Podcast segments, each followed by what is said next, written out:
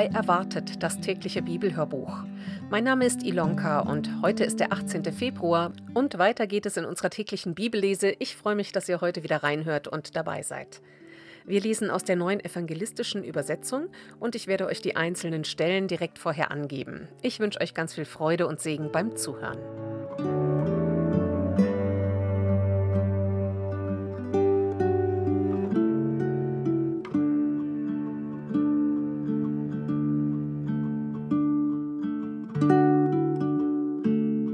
Aus dem dritten Buch Mose lesen wir von Kapitel 5, Vers 14 bis Kapitel 7, Vers 21. Das Schuldopfer. Jahwe sagte zu Mose: Wenn jemand ohne Absicht etwas veruntreut und sich so an den heiligen Gaben für Jahwe versündigt, dann soll er Jahwe sein Schuldopfer bringen. Einen fehlerfreien Schaf oder Ziegenbock im Wert von einigen Schekeln Silber im Gewicht des Heiligtums und nach deiner Schätzung und die Gaben, die der Betreffende schuldig geblieben ist, muss er dem Priester erstatten und noch ein Fünftel dazugeben. Mit dem Bock soll der Priester ihm Sühne erwirken, dann wird ihm vergeben. Wenn jemand sich verfehlt und etwas tut, was Jahwe verboten hat, hat er damit Schuld auf sich geladen, auch wenn er es nicht erkannte. Der Betreffende soll dem Priester einen fehlerlosen Schaf oder Ziegenbock im üblichen Wert als Schuldopfer bringen. Der Priester soll ihm Sühne für das Vergehen erwirken, das er, ohne es zu erkennen, begangen hat. Dann wird ihm vergeben werden. Es handelt sich um ein Schuldopfer. Er ist auf jeden Fall an Jahwe schuldig geworden. Jahwe sagte zu Mose: Wenn jemand sündigt und Jahwe untreu wird, indem er etwas, das sein Nächster ihm zur Aufbewahrung anvertraut hat, ableugnet, oder ein Darlehen, das dieser ihm gab, nicht zurückzahlt, oder etwas von ihm raubte oder erpresste, oder wenn er etwas Verlorenes gefunden hat und das ableugnet, oder wenn er falsch schwört, oder wenn er sonst etwas tut und sich versündigt, dann ist er schuldig geworden. Er muss das Geraubte oder Erpresste, das ihm anvertraute oder das Gefundene zurückerstatten, auch alles, was er durch falschen Eid bekam. Er muss es erstatten und noch ein Fünftel hinzufügen. Am Tag seines Schuldopfers soll er es dem zurückgeben, dem es gehört. Und sein Schuldopfer soll er Jahwe bringen, indem er dem Priester einen fehlerfreien Schaf- oder Ziegenbock übergibt. Der Priester soll ihm vor Jahwe Sühne erwirken, dann wird ihm alles vergeben werden, wodurch er schuldig geworden ist. Opfervorschriften für die Priester. Jahwe sagte zu Mose: Gib Aaron und seinen Söhnen folgende Weisungen weiter. Für das Brandopfer. Für das Brandopfer gilt, es muss die ganze Nacht über auf dem Altarfeuer bleiben und das Feuer muss bis zum Morgen in Brand gehalten werden. Dann soll der Priester das Gewand aus Leinen und die leinene Kniehose anziehen. Anschließend nehme er die Fettasche des Brandopfers vom Feuer und schütte sie neben den Altar.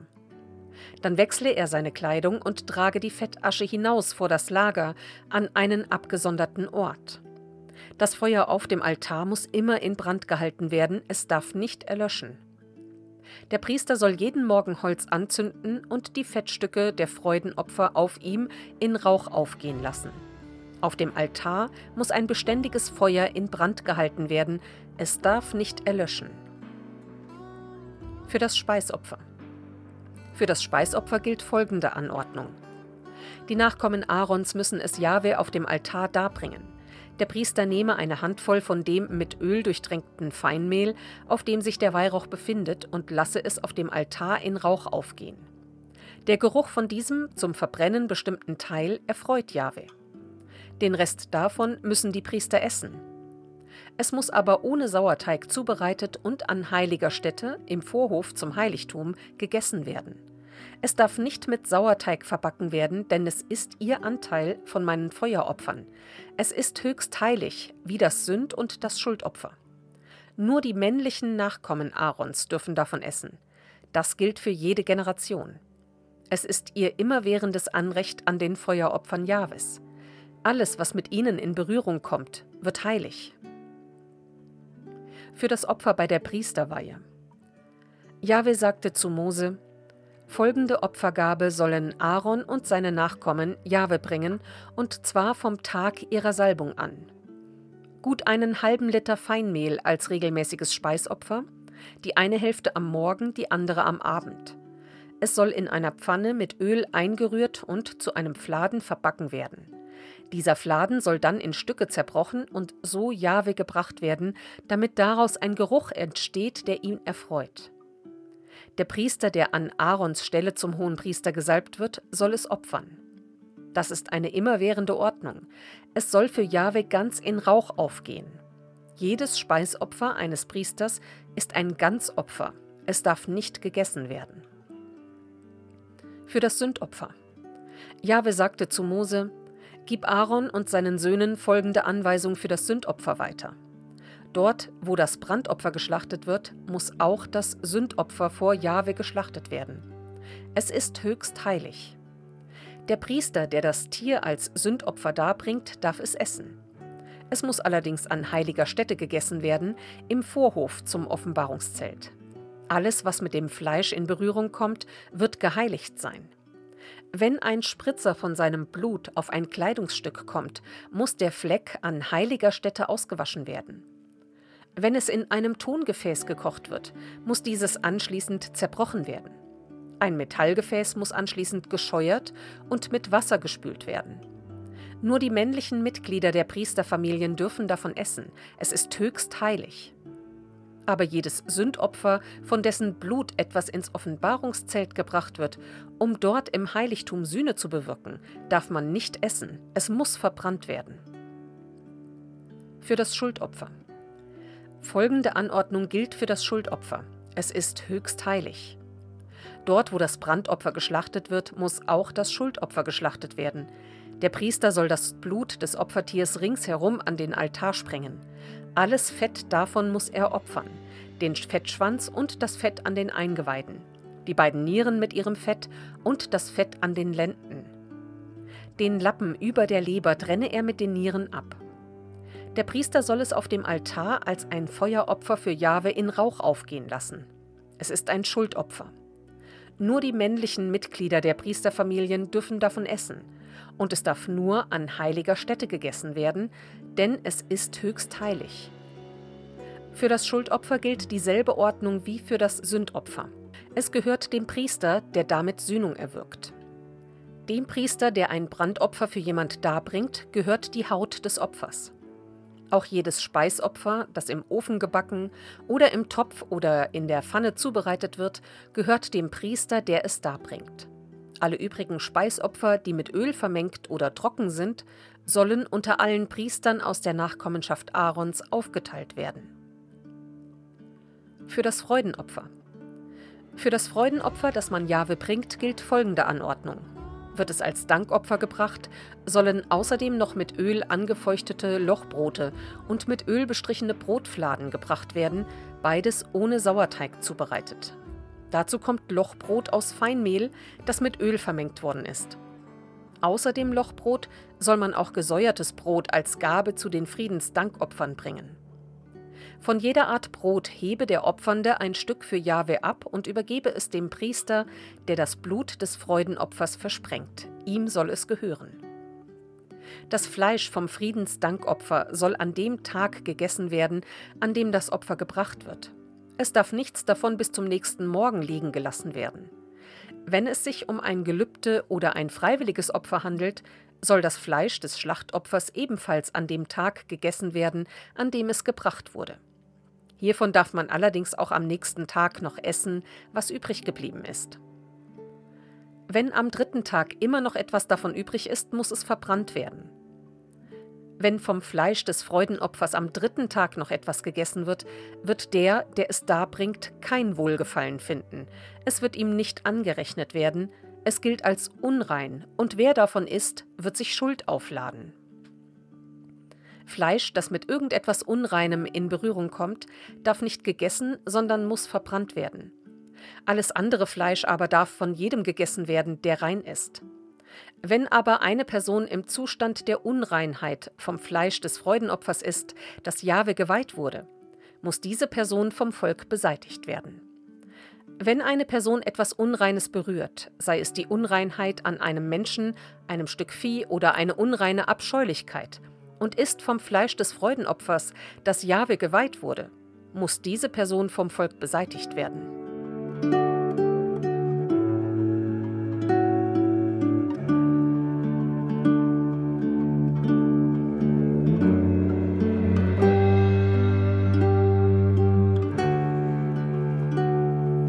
Matthäusevangelium lesen wir aus Kapitel 10 die Verse 16 bis 42. Die Anforderungen des Auftrags. Hört zu. Ich sende euch wie Schafe mitten unter Wölfe. Seid deshalb klug wie die Schlangen und aufrichtig wie die Tauben. Nehmt euch in Acht vor den Menschen. Sie werden euch in ihren Synagogen vor Gericht stellen und auspeitschen.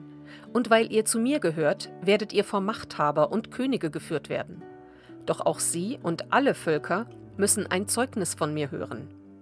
Und wenn sie euch vor Gericht stellen, dann macht euch keine Sorgen, wie ihr reden oder was ihr sagen sollt. Sagt einfach das, was euch dann eingegeben wird. Denn nicht ihr seid dann die Redenden, sondern der Geist eures Vaters redet in euch. Brüder werden einander dem Tod ausliefern und Väter ihre Kinder. Kinder werden sich gegen ihre Eltern stellen und sie in den Tod schicken. Und weil ihr euch zu mir bekennt, werdet ihr von allen gehasst werden. Aber wer bis zum Ende standhaft bleibt, wird gerettet. Wenn sie euch in der einen Stadt verfolgen, dann flieht in eine andere. Ich versichere euch, noch bevor ihr mit den Städten Israels zu Ende seid, wird der Menschensohn kommen. Ein Jünger ist doch nicht besser als sein Lehrer, und ein Diener steht doch nicht über seinem Herrn. Der Jünger muss sich damit begnügen, dass es ihm so geht wie seinem Lehrer, und der Diener, dass es ihm so geht wie seinem Herrn. Wenn Sie schon den Hausherrn Beelzebul genannt haben, wie viel mehr dann seine Leute? Eine Anmerkung: Beelzebul ist ein anderer Name für Satan, den obersten aller Dämonen. Habt keine Angst vor ihnen, denn es bleibt nichts verdeckt, alles kommt ans Licht. Was jetzt verborgen ist, wird öffentlich bekannt. Was ich euch im Dunkeln sage, gebt am hellen Tag weiter, und was ihr ins Ohr geflüstert hört, ruft von den Dachterrassen herunter. Habt keine Angst vor denen, die nur den Leib töten, der Seele aber nichts anhaben können. Fürchtet aber den, der Seele und Leib dem Verderben in der Hölle ausliefern kann. Ihr wisst doch, dass zwei Spatzen für einen Cent verkauft werden, doch nicht einer von ihnen fällt auf die Erde, ohne dass euer Vater es zulässt. Und bei euch sind selbst die Haare auf dem Kopf alle gezählt. Habt also keine Angst, ihr seid doch mehr wert als ganze Schwärme von Spatzen. Wer sich vor den Menschen zu mir bekennt, zu dem werde auch ich mich vor meinem Vater im Himmel bekennen. Wer mich aber vor den Menschen nicht kennen will, den werde auch ich vor meinem Vater im Himmel nicht kennen. Denkt nicht, dass ich gekommen bin, Frieden auf die Erde zu bringen. Ich bin nicht gekommen, Frieden zu bringen, sondern das Schwert. Ich bin gekommen, den Sohn mit seinem Vater zu entzweien, die Tochter mit ihrer Mutter und die Schwiegertochter mit ihrer Schwiegermutter. Die eigenen Angehörigen werden zu Feinden. Wer Vater oder Mutter mehr liebt als mich, ist es nicht wert, mein Jünger zu sein. Wer Sohn oder Tochter mehr liebt als mich, ist es nicht wert, mein Jünger zu sein. Und wer nicht sein Kreuz aufnimmt und mir folgt, ist es nicht wert, mein Jünger zu sein. Wer sein Leben festhalten will, wird es verlieren, und wer sein Leben verliert, weil er zu mir gehört, der wird es finden. Wer euch aufnimmt, nimmt mich auf, und wer mich aufnimmt, nimmt den auf, der mich gesandt hat. Wer einen Propheten aufnimmt, weil er ein Prophet ist, wird den Lohn eines Propheten erhalten. Wer einen Gerechten aufnimmt, weil er ein Gerechter ist, wird den Lohn eines Gerechten erhalten. Und wer einem von diesen gering geachteten hier auch nur einen Becher kaltes Wasser zu trinken gibt, weil er mein Jünger ist, ich versichere euch, er wird gewiss nicht ohne Lohn bleiben.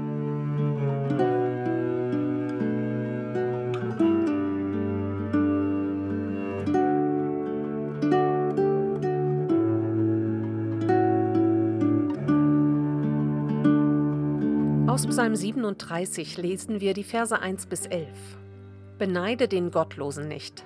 Von David. Reg dich nicht über die Bösen auf, beneide die Verbrecher nicht. Sie verdorren schnell wie das Gras, welken wie das grüne Kraut.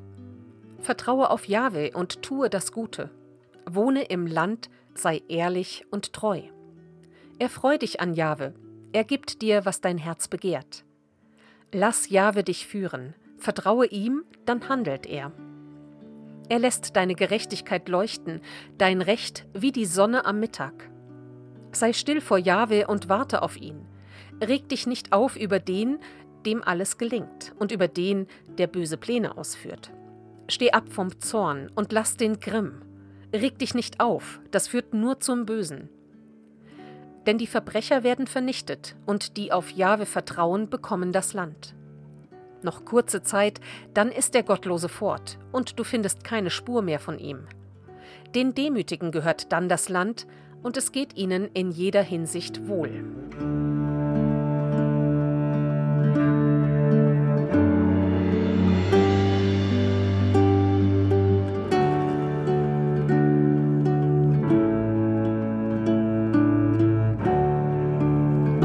Kapitel 10 lesen wir die Verse 3 und 4. Jahwe lässt keinen verhungern, der Gott recht lebt, doch die Gier der Gottlosen stößt er zurück. Wer lässig schafft, wird arm, doch fleißige Hände machen reich.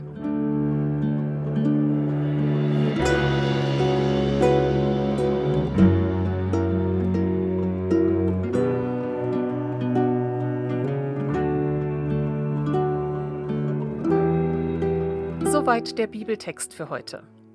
Ich möchte euch heute zum Sonntag den Wochenspruch für die kommende Woche mitgeben. Der steht in 1. Johannes 3, Vers 8b. Dazu ist erschienen der Sohn Gottes, dass er die Werke des Teufels zerstöre. Und damit wünsche ich euch heute einen ganz gesegneten Sonntag und wir freuen uns natürlich, wenn ihr auch morgen wieder dabei seid und weiter reinhört in unsere tägliche Bibellese. Wir lesen natürlich weiter. Und ich gebe euch noch zum Abschluss den Segen mit. Gott, segne uns mit der Sehnsucht nach dir. Segne uns mit der Freude über das, was du uns schenkst. Segne uns mit der Kraft, uns darauf vorzubereiten. Segne uns mit dem Willen, uns von dir führen zu lassen. Amen.